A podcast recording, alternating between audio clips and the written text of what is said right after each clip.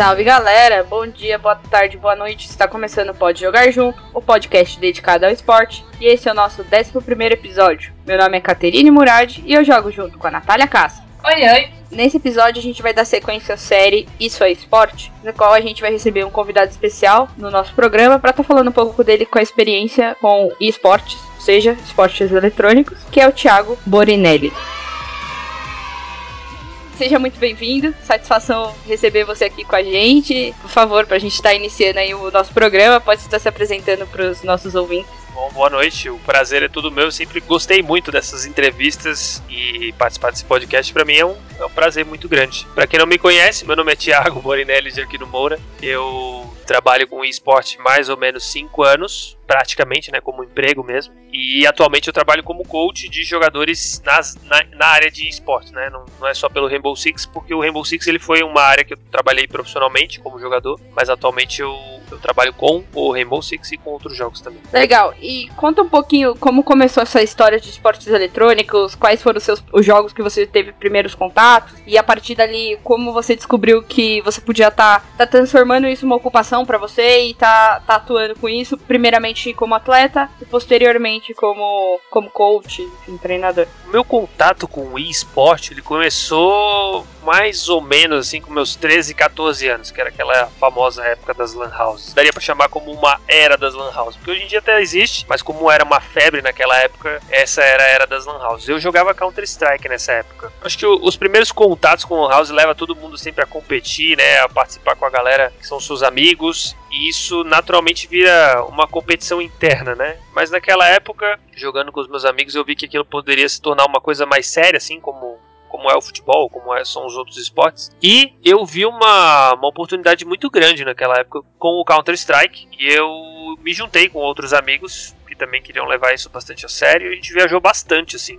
Eu, eu, sou de Florianópolis, Santa Catarina, e eu viajei praticamente o estado inteiro. Conheci o estado inteiro só viajando jogando CS. E aí eu fiz uma interrupção na minha carreira como jogador, vamos dizer assim, aos 17 anos, que foi quando eu tive que optar pela faculdade. Fazendo a faculdade, praticamente 10 anos depois eu voltei a ter contato com o esporte que foi dentro do Rainbow Six. E quando eu tinha os meus 27 para 28 anos, eu vi a, a, possibilidade de entrar como jogador de Rainbow Six, né? Me dediquei para isso, tal, entrei na área, mas praticamente assim no meio da minha jornada eu percebi que eu tinha algumas coisas para desenvolver, eu não Naquela época eu não tinha essa noção toda, né? Mas eu sentia que tinha alguma coisa que eu poderia fazer pelo grupo, pela, pelo time em si, que não era necessariamente como jogador.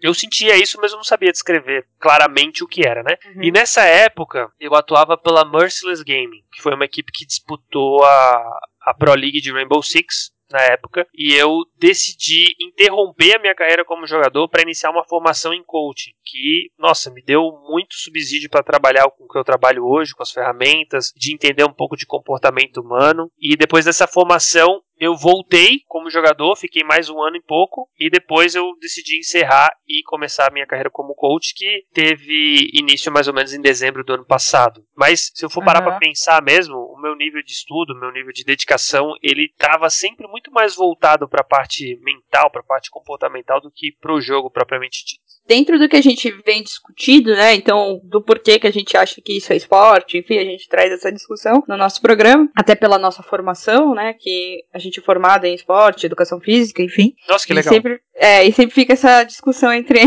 por isso que, né, dessa série também, né? A gente trazer outros esportes, por que dessa discussão? Você poderia contar um pouquinho melhor como é que funciona esse treinamento, esse treinamento mental, é, o treinamento físico, psicológico que acontece nos bastidores? Sim, sim, com certeza. Assim, no início, lá quando eu tinha meus 13, 14, isso praticamente nem existia, né? A galera sentava na cadeira e jogava e era isso. Agora, de uns tempos pra cá, tanto os psicólogos como as outras áreas envolvendo o esporte, até os próprios educadores físicos, hoje em dia eu atendo pessoas que têm o trabalho com coaching e também têm trabalhos com fisioterapeutas, com educadores físicos para melhorar a performance. Quando a gente fala, na atualidade, né, de, pelo menos que eu, que eu trabalho de 5 anos para cá, o que eu tenho acompanhado muito é o nível de preparo e o nível de importância que as organizações vêm levando a nível de atleta. Tem gente contratando nutricionista, fisioterapeuta, coach, psicólogo, tudo para melhorar a performance do atleta. Quando a gente fala de trabalho multidisciplinar, isso é uma coisa que tem que envolver todo atleta de alto nível. Eu confio muito nesse nível de, de trabalho, o quanto isso é importante. Né? A gente sabe que vocês, como profissionais da educação física, provavelmente estão mais que cansados de saber que o corpo ele é um aliado muito forte da mente. Então, uma vez que você tenha trabalho forte, inclusive esse é um estudando essa semana eu, eu consigo lembrar claramente que nenhum trabalho mental ele tem um resultado nitidamente claro para as pessoas se não há um trabalho corporal. Uhum. Porque o nosso corpo responde ao tanto que a gente tem intelectualmente falando, né, a nível mental. O contrário também é verdadeiro. Então é muito importante esse aspecto. É, a gente sabe muito bem que é, o ser humano é muito complexo, então ele precisa Exato. estar funcionando de, em vários sentidos ali, o, o organismo, enfim, mente, corpo, para estar tá realmente desempenhando o que é esperado, né? Exato. Dentro disso, né, por que que você realmente gosta de estar tá jogando? O que que te motiva ali dentro da modalidade? A gente trata isso de fato como esporte, então o que que te motiva? O que que despertou ali você gostar dela? E dentro disso também, é, e agora, o que que continua te motivando todos os dias? Assim, você tem um bom retorno, você tem muita gente que te procura, enfim, contar um pouquinho disso. Bom, eu acho que a principal influência de eu estar nesse meio hoje envolve meu pai. Meu pai sempre teve contato com informática, inclusive hoje ele trabalha como técnico de informática e ele foi o meu primeiro motivador, vamos dizer assim. Ele me mostrou esse mundo, né? Ele sempre me incentivou muito nesse aspecto. Agora, como quando eu era jogador, o que mais me puxava para estar naquele meio era a parte competitiva. Eu naturalmente sou bem competitivo, só que no meio da jornada como jogador eu entendi que tinha algumas coisas que me chamavam mais atenção, algumas coisas que me moviam muito mais do que a própria competição, que eu me preocupava muito como os jogadores estavam, intelectualmente falando, fisicamente falando, eu me preocupava se eles dormiam no horário, eu me preocupava se eles comiam bem. Que se você for parar para pensar, isso não é meio, meio que um pensamento de um jogador. Né? Isso não é uma coisa natural de um jogador. Então eu comecei a uhum. entender que a minha paixão não estava dentro do servidor, estava em cuidar deles de alguma forma, envolvendo a parte mental, envolvendo a parte física, a parte emocional, que foi uma coisa que depois que eu tive contato com o coaching, isso melhorou muito mais. Agora que eu estou tendo contato, por exemplo, com psicologia do esporte, com o João Kozak, isso tem me despertado muito mais essa vontade de ajudar. Eu queria que você comentasse também um pouquinho quais competições você chegou a participar e aí quais jogos eletrônicos seriam os envolvidos tanto a nível estadual, federal, enfim, internacional. E também agora como coach, se você já for dessa forma também. Como jogador, eu participei praticamente de todos os campeonatos nacionais que existiram no Rainbow Six depois do ano 5. É, praticamente todos, incluindo Série B também. E quando eu fui coach da FaZe, eu participei do Major de Paris com eles, e depois só os, os campeonatos nacionais mesmo e os qualifies que aconteciam do, no Brasil especificamente. Entendo. E esses foram todos online ou você chegou a fazer viagem internacional? Sim, sim, eu fiz a, a viagem internacional para Paris. Ah, legal. É, é a gente viu que tem alguma tem alguns jogos que são feitos algumas fases, etapas, né? Isso, é, isso. Online, algumas já são presenciais, enfim. Tirando vocês... essa época agora do, da pandemia, Uhum. Que agora tá. Os campeonatos eles não estão tendo mais as fases internacionais, né? E eles estão parando só na regional. As fases normalmente são essa, né? A fase de grupos regional, pontuação tal. E os quatro primeiros, os dois primeiros se classificam pro internacional. E vocês geralmente, agora uma pergunta, vocês pode responder, mas vocês se autofinanciam ou vocês vão em busca de patrocinadores? É fácil conseguir patrocinadores ou há um, um todo um trabalho é, anteriormente, enfim? Contar um pouco disso, vocês têm essa dificuldade ainda? Eu vou te contar a minha trajetória. Aí a gente tira uma conclusão do Rainbow Six especificamente, tá, Kátia? Tá. Porque cada jogo ele tem um nível de investimento, cada uhum. jogo tem um nível de patrocinador, então às vezes fica até incomparável por conta do tempo do jogo e o nível de patrocínio. No Rainbow Six, eu joguei aproximadamente um ano e meio sem ganhar um centavo. Zero, zero. Depois desse um ano e meio,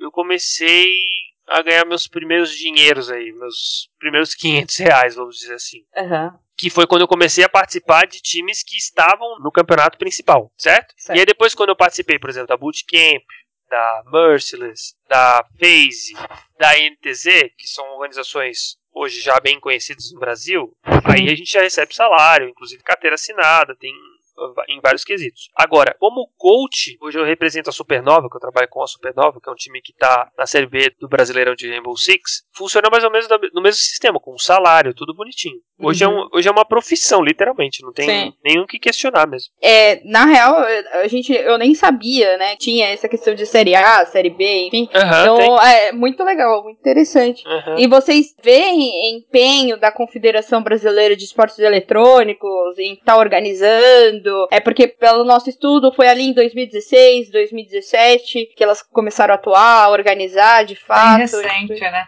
É. Olha, eu e... vou ser muito sincero, Kat. A Confederação de Esportes Eletrônicos, eu não sabia nem da existência da atuação dela, eu sabia da existência dela. Por que, que eu tô te falando isso? No jogo que eu vivo hoje, que é o Rainbow Six, e eu, eu tenho meus outros alunos de outros jogos, mas na grande maioria das vezes é a própria desenvolvedora do jogo que cria os campeonatos e sustenta isso. Uhum. Por exemplo, não existe um campeonato brasileiro da Confederação Brasileira de Esportes Eletrônicos, sacou? Tá, saquei. Como seria a CBF e o Campeonato Brasileiro. Uhum. É, porque quando você, né, quando a gente entra lá, tal, tem todo um discurso em cima, né, do olhar, porque transformar de fato em, em esporte, ser reconhecido perante a federação, né, né, república, enfim, brasileira. E aí a gente fica, bom, mas a gente quer saber se de fato atua, né, porque a gente sabe que, bom, é só olhar para outras modalidades esportivas, a gente sabe que às vezes as confederações não têm uma grande atuação ou não uhum. tem uma, uma atuação de excelência, né. Nossa, bom, seria o meu desejo. Tá bem longe. é, eu falo assim, liguem, liguem pra mim, tô doido pra ajudar a organizar campeonatos no Brasil inteiro, porque realmente eu não sei da atuação dela. Sei muito pouco. Pode ser. É ignorância total minha mesmo. Uhum. Não, é, é que é bom a gente saber, porque é, quando a gente vai trazer até as modalidades mais tradicionais, a gente sabe às vezes para de fato gerir a modalidade, né? Então Sim. eu imagino que um negócio então muito mais recente seja pior ainda, né? Com certeza. E eu vou ser bem sincero, eles são extremamente úteis pra gente. Porque, cara, o esporte eletrônico ele tá crescendo de uma forma tão grande, mas tão grande, e de uma forma, lógico, né? Como é pioneiro, é natural que cresça de uma forma desorganizada até que se policie, se cria as regras, tudo direitinho, certo? Porque daqui a pouco, eu, eu tenho certeza que isso já existe, né? Mas o que deve ter de jovens que utilizam, por exemplo, energético, suplementos e tudo mais, para controlar uhum. o ambiente que estão, por exemplo, de doping, Pô, isso aí tem que. Isso é uma coisa que precisa ser regulamentada. Porque é um esporte de alto desempenho e qualquer coisa que você use adicionalmente ali pode favorecer sim, o seu, seu desempenho. É, teriam que ter discussões, até mesmo outros tipos de drogas, né? Pra. Às vezes tem jogos que demoram horas e horas, né? Justamente. Competições, enfim. Você já parou pra pensar assim, quanta, quantas vezes você já ouviu falar alguém que foi para um campeonato nacional internacional de, Gay, ali, de esporte ali. e fez. e fez um exame de sangue, pelo menos.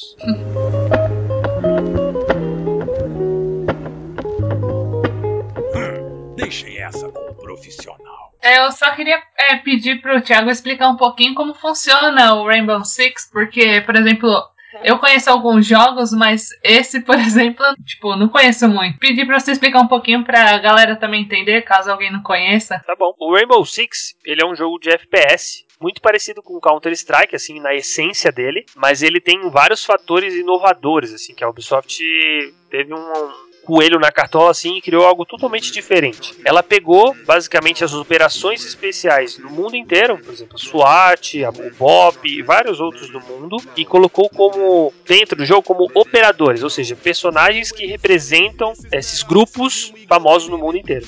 E cada um desses personagens possuem habilidades muito específicas, que são aproveitadas de diversas formas no mapa. Por exemplo, no CS tem lá um mapa específico, no Rainbow Six também tem esse mapa específico. E um dos maiores diferenciais do Rainbow Six em relação aos outros FPS é a possibilidade de você modificar o mapa justamente por conta das habilidades desse personagem. Então você consegue quebrar a parede, você consegue adicionar uma porta diferente, consegue adicionar um reforço numa parede e vários outros que os personagens têm. E aí isso vira numa, numa competição de 5 contra 5, onde você tem a opção de plantar uma, um defusador de bomba, você tem a opção de eliminar todos os adversários. É um, é um jogo muito, muito criativo. Ah, legal. Eu não fazia ideia, na verdade, como funciona. Eu acho que é um. Pelo que você descreveu assim, é um jogo que acaba tendo que prestar atenção em vários quesitos, né? Não é só muito. aquela tradição, Nossa, né? Do, do foco de acertar o adversário e tal. Tem toda uma estratégia em volta, né? É, eu diria que acertar o adversário aí tá nos 30% do jogo. O resto é raciocínio tático muito, muito forte. E, e lógico, a preparação mental também é muito importante. E outra, quais são os outros jogos que hoje, como coach, você, você auxilia, enfim, orienta o treinamento? Certo, eu já ajudei a galera do CS, já ajudei a galera do Fortnite, do próprio Rainbow Six e do Free Fire. São os, os jogos que eu já atuei hoje em dia. Mas assim, Tá. quando, quando a gente fala de esporte eletrônico, né, o jogo ele é importante pra você entender a mecânica, Uhum. mas o que tá por trás do jogo é ser humano, né? Então eu sempre Sim. eu estou trabalhando com seres humanos, não só com o jogo. em si. E dentro disso, você faz toda uma preparação, por exemplo, é um Uhum. jogo mesmo que diferenciado, você estuda o jogo Isso, antes de iniciar. exato. A- Pode- A minha primeira etapa, Kat, é sempre trabalhar com o atleta. Por exemplo, eu preciso entender quais são as motivações dele com o jogo, eu preciso entender qual é o meio que ele vive, porque o aspecto social é extremamente importante, principalmente nos dias de hoje, em que muitos jovens querem participar de campeonatos, querem ser jogadores profissionais e ainda estão no ambiente dentro de casa. Então, pra mim é importante entender como ele se sente com os pais, se os pais apoiam, se não apoiam. É eu entender o quanto ele se sente seguro, confiante para uma partida. E aí depois que eu me cerco de tudo isso, que eu tô 100% com ele, aí a gente começa a trabalhar o jogo. E esses campeonatos, por exemplo, eu quero participar de um campeonato, eu tenho que ficar atenta. Do, é igual você falou, geralmente são promovidos pelos próprios desenvolvedores, né? Então eu tenho que ficar atento ali, fazer uma inscrição. Bom, Essa- quando a gente tá falando, por exemplo, vou te dar o exemplo do Rainbow Six, tá? Quando Beleza. você tá em times profissionais no Rainbow Six, há uma comunicação direta da Ubisoft com as organizações. Que organizações são? É tipo Palmeiras no futebol, Corinthians e tal, certo? Essas organizações, elas têm os elencos delas. Então, por exemplo, Vou botar isso no futebol pra você entender. Imagina que o Palmeiras tivesse um time de Rainbow Six, um time de CS, um time de LoL. Ele Uhum. pode fazer isso. Então a criadora do jogo, ela entra em contato com as organizações pra falar, ó, vai ter campeonato de tal dia, tal hora, nessas regras. É assim que funciona. Entendi. Bem interessante. É algo bem, bem profissional nesse ponto. Muito Uhum. profissional. Eu quero também perguntar, aproveitando o gancho, como é que se formam geralmente os times, por exemplo? É, tem um, um ranking de jogadores? Tem alguma coisa assim? Ou vai, tipo, a galera se juntando e. Eu acho que tem de todo tipo, viu, Natália? De todo tipo mesmo. Quando a gente tá no início do jogo, tipo, ah, quero competir, quero brincar com o jogo, é natural que você junte seus amigos pra disputar campeonatos. Só que é quando as coisas vão ficando mais sérias, há uma certa seleção de baixo critério. O que que eu quero dizer com baixo critério? Às vezes a galera fala assim: ah, se o cara tiver uma patente X dentro do jogo, ou seja, o quanto ele tiver de habilidade dentro do jogo, ele tá no time. Entendeu? Isso é uma coisa que acontece bem no início dos times. Depois, eu acho que o que mais move jogadores dentro do mercado de Rainbow Six, por exemplo, são os resultados que eles têm em campeonatos oficiais. Porque tem todas as estatísticas deles, se eles matam muito, se mata pouco, sobrevive muito, sobrevive pouco, se dá tiro na cabeça, se não dá, então tem várias coisas a se levar em consideração. Dentro disso, né, tem alguma equipe que você acompanha, né? Você falou que trabalha com uma em específico. Você faz esse trabalho mais, vamos dizer assim, é, com a equipe te contrata ou você sai oferecendo seu serviço? Como que é isso? Acho que é um pouco dos dois, né? Acho que acredito Tá. que o oferecer o serviço ele funciona basicamente com o resultado que a gente tem com as coisas. Mas é, Uhum. é exatamente o que você falou. Eu funciono como se fosse um técnico que é Uhum. contratado por um time e trabalha em cima de uma demanda por um determinado período de tempo. Legal. Existe contrato, tudo direitinho. E mesmo assim, você, você tem alguma equipe que você torce, você acompanha, seja aqui no Brasil, seja no mundo? Assim, se eu for falar por uma equipe específica, fica muito difícil, porque eu tenho muitos amigos dentro do, do cenário principal de, de Rainbow Six. Eu torço, no fim das contas, é pelo, pelo bem do Brasil, né? Se, Aham. se desenvolver nessa área. Mas eu tenho muitos amigos dentro dos times profissionais, então meu- minha torcida acaba sendo mais individual do que pela organização propriamente dita. Entendi, mais coletivo. E aí, a- a qual seria a sua opinião sobre o esporte? Você vê realmente que aqui tem, tem grande potencial, que a gente realmente tem grandes jogadores que podem estar se destacando no cenário internacional, que você vem avaliando dos últimos anos. Com certeza. Não só acho, como eles já se destacam internacionalmente. São, são atletas assim de altíssimo nível, eu diria. Que seriam comparados a, por exemplo, atletas de futebol. São pessoas que vêm se desenvolvendo há muito tempo já. A gente tem um grande exemplo no cenário, que é o Nesk, por exemplo, que ele já não tá no Rainbow Six, não tá só no Rainbow Six, ele vem de outros jogos, por exemplo, que era o Battlefield. Ele já vem de outras competições, ele, o Mavi, vários outros jogadores, já tem um nome marcado no cenário, por exemplo, porque eles já atuam bastante tempo e tem destaque internacional. Legal. E você tem algum ídolo, alguma referência que quando você jogava e agora como coach, você tomou alguém, algum outro treinador como, como referência para você estar tá atuando? Eu acho que uma pessoa que marcou muito assim a, a direção dentro do esportes é o Fallen, né? O Fallen ele, ele é uma pessoa que lutou muito pelo crescimento do cenário brasileiro, do CS, mas ele não, ele não mexeu os pauzinhos só no CS, ele mexeu no mundo inteiro, ele sacudiu o mundo relacionado ao esporte, então essa é uma pessoa que, ele é uma pessoa que eu admiro bastante, e dentro do cenário de Rainbow Six, acho que nossa, eu tenho contato com praticamente todos os jogadores, então eu, eu gosto muito de todos eles. E acho que todos eles têm um papel muito forte, porque é, o, é tipo o começo de tudo, né? Eles estão aqui basicamente desde o começo do cenário de Rainbow Six. Alguns se foram, outros continuam, mas eles, a grande maioria ainda tá nele. Então eu gosto praticamente de todos eles.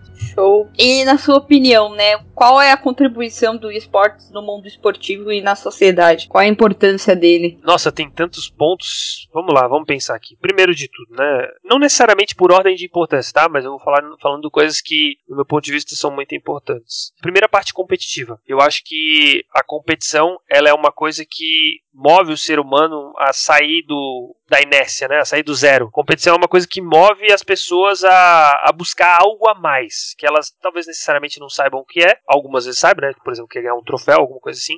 Mas tem algo que mexe dentro delas que realmente move e faz elas conquistarem coisas cada vez melhores. Uma outra coisa muito importante dentro do esporte é a necessidade das pessoas entenderem e de despertar nisso nelas a, o desenvolvimento físico é uma coisa que, se você quer jogar em alto nível, necessariamente é uma coisa que te bota em outro patamar. Quando você se desenvolve, cuida da sua saúde. Nível de atleta é assim, né? Quando a gente está falando de atleta, é uma coisa que busca o além do normal, né? O aspecto social que eu acho muito, muito importante, que é a capacidade que as pessoas têm de interagir entre elas, buscar soluções sobre problemas, bu buscar novas saídas, desenvolver liderança, desenvolver independência, autonomia, acho que é um ponto assim extraordinário. Fora a questão do jogo propriamente dito, né, de você desenvolver raciocínio rápido, de você desenvolver pensamento coletivo, pensamento tático, estratégico. Nossa, tem tanta coisa que eu, eu poderia ficar falando muito tempo aqui, porque cara, o esporte uhum. não é só pelo esporte em si, né? Não é pelo esporte uhum. eletrônico, mas pelo esporte em si. O esporte é uma coisa que é capaz de tirar qualquer ser humano de um estado ruim num estado maravilhoso. Se a gente souber botar isso em, em boas direções, isso é fantástico. Não tem, não tenho nem o que falar. Verdade.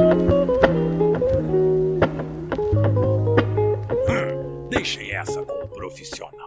A gente fez uma caixinha no Instagram pra galera uhum. fazer algumas perguntas, né? Tá. Eu acho que, como você disse, né, é um mercado muito novo. Assim, pro público em geral, quem não tá inserido, né? Então a galera mandou algumas perguntas. Tá bom. Aí uma das perguntas foi como que se consegue ganhar dinheiro com o eSport, né? Eu acho que é, muita gente fica em dúvida se você talvez tenha que entrar numa equipe ou. ou acho que, que nem a sua própria profissão, acho que muita gente nem tem ideia. Não, não faz que, ideia.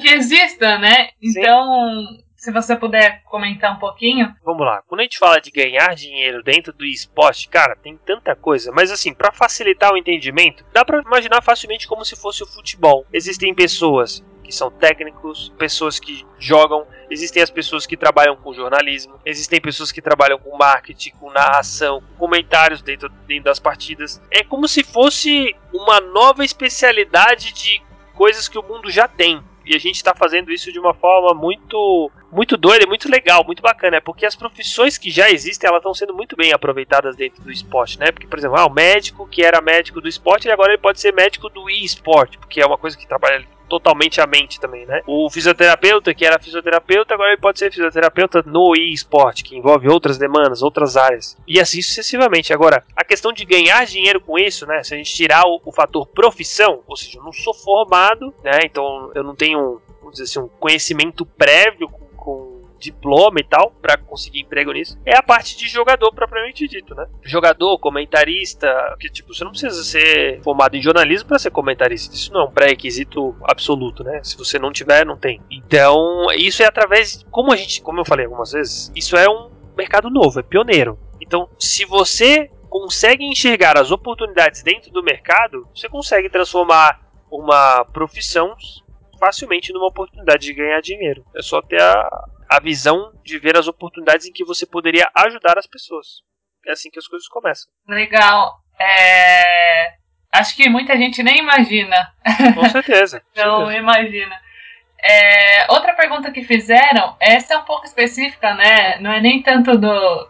Você tem mais conexão com o Rainbow Six, mas é uma dúvida. É, perguntaram como é que o Free Fire cresceu tanto nos últimos anos. Porque, o que, que você acha que, que ajudou esse crescimento, assim, essa fama do Free Fire? Olha, do meu ponto de vista, acessibilidade. Se você for pensar, parar pra pensar assim, quantidade de pessoas no mundo que tem um computador comparada à quantidade de pessoas no mundo que tem um celular, eu acredito que existam muito mais celulares do que computadores no mundo. O Free Fire, ele roda, lógico, né? É um joguinho que pesa, no, celular, mas você não precisa de um celular ultra mega power para rodar ele, só rodar, né, fazer as coisas acontecerem nele. Então eu acho que a palavra acessibilidade provavelmente seja uma chave muito forte pro Free Fire, muito, muito é. forte. Aí junta isso com campeonatos, com premiações, com patrocinadores em cima. Então, são vários fatores, né, que aliados formam esse boom do Free Fire. Mas eu particularmente nunca estudei, tá? O que eu tô te falando é uma perspectiva de quem tá de fora e acompanha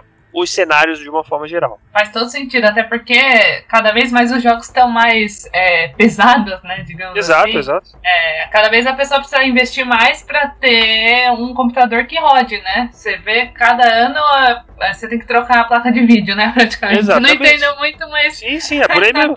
É tipo isso, né? É... Exato, eu tô com meu celular aqui há três anos. Pode rodar, pode baixar o jogo que for aqui. Ele vai rodar esses, esses joguinhos que estão sendo lançados. Sim. Não, é, e eu acho que isso é muito bom. Isso entra até na parte da, do envolvimento e da importância que o esporte tem na sociedade, né? Porque hoje você pega, todo mundo tem celular, às vezes até em áreas é, menos favorecidas, né? Às vezes um menino que nunca teria condições de ter um computador que rodasse um jogo que entretesse assim, hoje pode ser que ele consiga ter um, um joguinho mais acessível, né?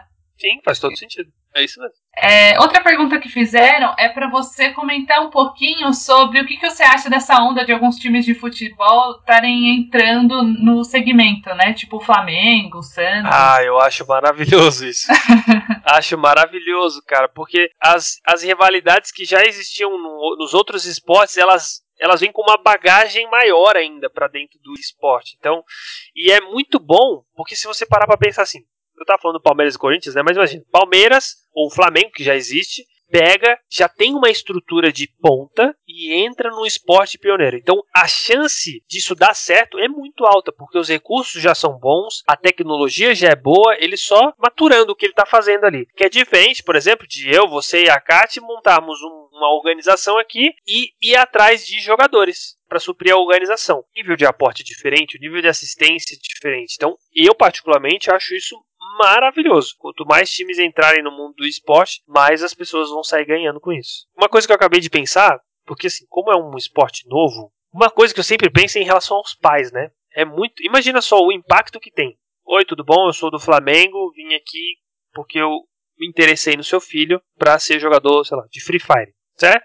Esse é, uma, esse é um nível de conversa. Oi, tudo bom? Meu nome é Thiago, tal. Eu sou do time XYZ e gostaria de contratar o seu filho. Isso tem um impacto muito grande na hora de um pai entender o que está acontecendo. Uhum. Então, é uma, é eu só vejo coisas boas vindo aí. Sim. É, é, acaba que a gente acaba vendo em alguns esportes, né, como o vôlei, que alguns times de futebol também entraram no vôlei, e você vê que acaba puxando um pouco da torcida. Às vezes, às vezes tem até um certo preconceito, né? Ainda, infelizmente, ainda tem essa questão de ah, é jogo online, né? E um é esporte, outro não, enfim. Uhum. E aí você acaba conhecendo uma coisa que às vezes você só julga por cima, né? Você não tem nem acesso, você acaba vendo aquilo, é que nem a transmissão agora, né? De alguns jogos que tem na TV, enfim. Eu acho que é, só tem a agregar, né? Com certeza. É, é uma visão assim que não tem, não tem espaço para caber num lugar específico, entendeu? É um negócio que cresce e não tem tamanho. Eu acho Sim. que é legal até porque pensando um pouco nisso, que a gente sabe que a FIFA já olhou para isso. Então tem o, o jogo, né, da FIFA, né, de futebol. Uhum. E eles que organizam os campeonatos internacionais. Então, Quer dizer, eles veem um potencial no esportes eletrônicos, eles entendem a grandiosidade, né? A importância dele e também atrelar mesmo, né? Então a gente vira e mexe e vê, por exemplo, os jogadores nos jornais, assim, né? Jornais esportivos né, programas esportivos, enfim, sempre falando, ah, o jogador tal tá competindo. Acho que teve até agora na, na quarentena mostrou que os jogadores estavam competindo é, como se eles fossem do próprio clube, então jogou internacional contra o Palmeiras e disputava ali online, né, o jogo da FIFA. E é, e é isso, né? Acho que é uma não uma parceria, mas uma ligação bastante interessante trazer esses clubes, porque eles não, é igual a Nath falou, eles não são só clubes de futebol, mas eles, são clubes associativos, então eles têm várias modalidades dentro do, do uhum. né, dentro do clube. Então é interessante quando faz essa ligação, justamente, por exemplo, eu sei que aqui o Corinthians tem e tá e é um dos um time até popularzinho agora, né? Então quer dizer, o olhar vai vai direcionando o olhar para essa nova modalidade, né? Exato. Está atrelando o nome ao clube. Com certeza. Eu ia pedir para você dar alguns conselhos ou algumas dicas para quem está interessado em talvez participar mais do esportes ou até começar uma tentar começar uma carreira, enfim, se você tem algum conselho ou alguns conselhos. Ah, eu tenho tantos conselhos. Nossa, eu, eu falo isso bastante para os meus alunos de uma forma geral assim, mas acho que o, o mais importante deles é você ter o poder de decisão tipo, cara, eu acho que é isso que eu quero, ou é exatamente isso que eu quero, ou eu preciso saber se é isso que eu quero. Porque quando a gente fala de jogo, e é uma coisa assim que é uma linha muito tênue entre eu quero competir ou eu gosto muito disso para virar um hobby. Uhum. Eu, inclusive, tava conversando sobre isso hoje de manhã. Do tipo assim, cara, gosto de tocar violão. Eu toco violão de vez em quando porque eu gosto de ouvir uma música e tal. Mas é diferente de eu ser um, um guitarrista, por exemplo, de uma banda profissional, certo? Qual é a diferença entre um e o outro? É a intensidade e a frequência que isso acontece. E, felizmente, as pessoas entenderem que essa frequência intensa determina que elas vão ser profissionais daquilo é muito forte. Então, o primeiro conselho de todos é: entenda se realmente é isso que você quer. Se é uma diversão ou se você realmente quer levar isso a sério, como competição. Porque quando a gente entra no mundo competitivo, eu não estou falando que perde a graça, que a diversão para de existir, muito pelo contrário, é tão divertido quanto principalmente se você decidiu aquilo. O segundo ponto que eu tenho para colocar aqui, que é algo muito, muito, muito importante, é você saber expor isso para os seus pais, principalmente se você for menor de idade. Porque existem muitos pais que não sabem que realidade é essa ainda, por desinformação e também por ser um mundo novo. E quando eles vão falar isso com os pais, muitas vezes soa do tipo: ah, beleza, você quer ficar aí o dia inteiro então jogando videogame e acha que vai virar profissional. E é uma parada muito delicada, porque precisa haver uma interação pai, mãe, filho ali para entender o quanto isso realmente é um potencial da pessoa, do menino que está se desenvolvendo, da menina que está se desenvolvendo, que é acompanhar esse laço de um com o outro, né? A, a psicologia ela fala muito sobre isso, que é a necessidade que os atletas têm da interação social. Ter apoio dentro de casa ou não ter apoio dentro de casa impacta muito no atleta. Porque é uma decisão de vida, né? Não estou falando que a decisão vai ser eterna, mas é uma das fases mais importantes do ser humano. Ele decidir o que ele vai fazer ou pro resto da vida ou parte da vida dele. Então, ter essa conversa amistosa com o pai, com a mãe, de fazê-los entender que aquilo não é só um jogo, que pode vir a ser um esporte, que pode vir a ser uma profissão, é muito forte, muito importante. Um outro conselho que eu posso dar muito e que eu ouço isso direto, por isso que eu tô falando isso, tá, gente? que é a questão da tecnologia. O que tem de jovem, o que tem de criança, adolescente se desenvolvendo nisso e reclamando dos recursos que tem, do tipo, ah, eu não tenho um computador bom, eu não tenho um celular bom, eu não tenho a tecnologia necessária para jogar muito bem. O conselho que eu dou para essa galera é, galera, continue com o que vocês têm. Eu não tô falando que isso vai ser o, o máximo que vocês vão ter, muito pelo contrário. Mas vocês entenderem que ser bom nessa fase da vida, com esses recursos, é fundamental para que vocês alcancem o próximo nível com uma clareza, com uma segurança, com uma confiança muito maior. É tipo você dirigir um Fusquinha lá ou um Fiat quando você vai tirar a carteira e depois você pega uma BMW, pega uma, um carro de maior porte para dirigir. Isso faz você se sentir mais confiante, mais legítimo para alcançar o próximo nível. Eu acho que esses três pontos são coisas muito, muito importantes a serem ditas para todos eles. Ah, e um quarto ponto que eu não que eu não posso deixar de esquecer, que é algo que eu sempre falo. Cuidem da saúde de vocês. Porque jogar é legal, se divertir é legal, competir é melhor ainda. Mas não esqueçam que competição de alto nível tem que ter acompanhamento de saúde de alto nível. Então, se você não dorme bem, se não, você não come bem, o seu sonho pode estar sendo prejudicado justamente por conta desses dois fatores. Então é uma coisa que eu valorizo muito, né? Que é comer bem, se exercitar, cuidar do seu sono. Bom, eu até achei interessante essa parte que você falou, porque a gente pensa do jogo eletrônico, realmente, se eu não tiver um bom material, né? Vamos dizer assim, que daí no caso é o computador ou o celular, a gente pensa, pô, talvez não seja acessível, né?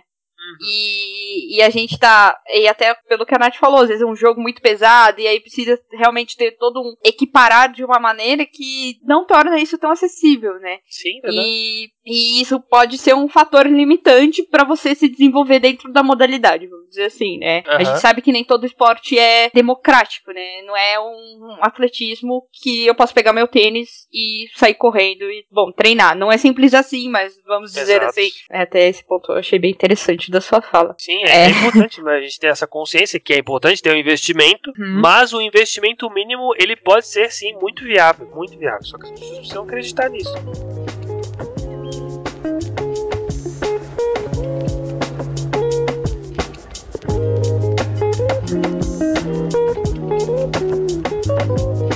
Primeiro eu teria ido ver o Pelé. Vamos estar indo pro nosso quadro final, que a gente chama Teria Sido Melhor e Ver o Filme do Pelé, né? No qual a gente dá uma dica, uma dica pra semana, no qual a gente sugere um livro, um filme, uma série, um podcast, um vídeo, qualquer coisa relacionada ao tema do programa, né? Então hoje, no caso, é o esportes. Você tem alguma dica de algum, alguma coisa pra estar passando pros nossos ouvintes? Tenho muitas dicas. Nossa, quem, cara, quem gosta de esporte, o que mais tem no mundo é isso, né? Tipo, vamos lá, vamos começar por livros. Que eu, que eu adoro ler. Se você gosta de livros e gosta de competição, gosta desse clima, né, de, de competição e liderança, eu indico demais um livro chamado Transformando Suor em Ouro, que é o livro do Bernardinho. É um livro muito, muito bom sobre liderança, sobre espírito de equipe, sobre lidar com situações difíceis, planejamento. Nossa, tem muita coisa lá, muita coisa bacana. Em séries, eu gostei muito daquela série do Michael Jordan, apesar de ser no basquete especificamente, né? É, Aham. São coisas. Não, não tem como dividir, tirar isso uma coisa da outra.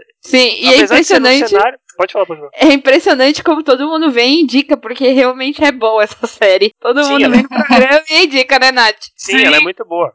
Pode continuar, desculpa. E você pode facilmente replicar várias coisas de lá pra onde você vive hoje. Até se for numa empresa, tem muita coisa aplicável lá. Assim, eu gosto de pensar em várias esferas assim que possam me ajudar no meu cotidiano como coach e também no cotidiano dos meus jogadores, né? Tem uma série que infelizmente não teve continuação, mas a primeira temporada é extraordinária, que chama Spin Out. É uma série de uma patinadora de gelo e fala muito, essa série fala muito sobre o mental, a parte mental no desempenho de um atleta de alto nível. É do Netflix também, né? É na Netflix, É, exato. você não assisti ainda. Acho que esses três, esses três- essas três indicações são top. Nos Legal. próximos três meses aí tá bem ocupado. Bom, eu vou falar minha indicação, né? A minha indicação pra essa semana é o podcast Early Game, que é da Rede Globo, né? Então, os jornalistas esportivos da Rede Globo, que é o Alessandro Jodar, Xande Teixeira e Rodrigo Faber, que fala um pouco dos- das competições e coisas desse do universo dos esportes eletrônicos, né? Os principais jogos são LoL, CS, Free Fire, Rainbow Six, Fortnite, Dota, FIFA, PES, enfim. São que eles falam bastante de eventos nacionais e mundiais. E você, Nath?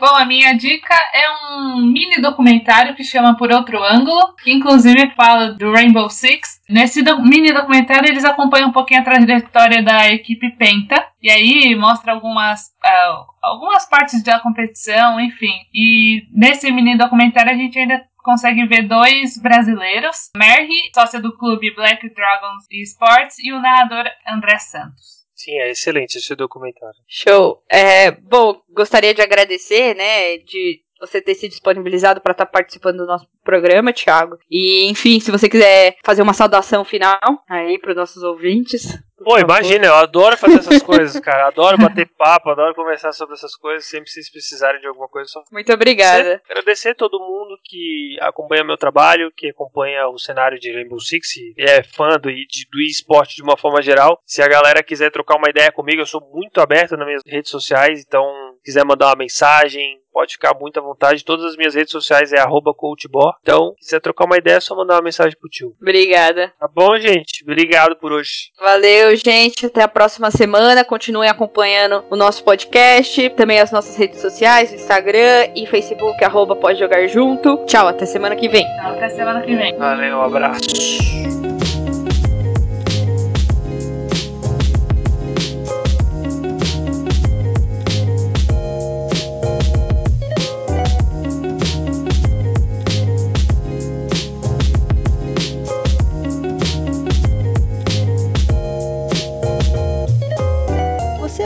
Podcast Pode Jogar Junto, um podcast realizado totalmente por mulheres dedicado ao esporte. Apresentado por Caterine Murad, Camila Barros e Natália Castro. Editado por Mariane Murad. Siga a gente nas redes sociais, no Instagram e no Facebook, arroba Pode Jogar Junto. Quer mandar uma pergunta? Dar uma sugestão para o nosso programa? Escreva pra gente no podcast Pode Jogar Junto, arroba gmail.com. Até a próxima semana. Tchau!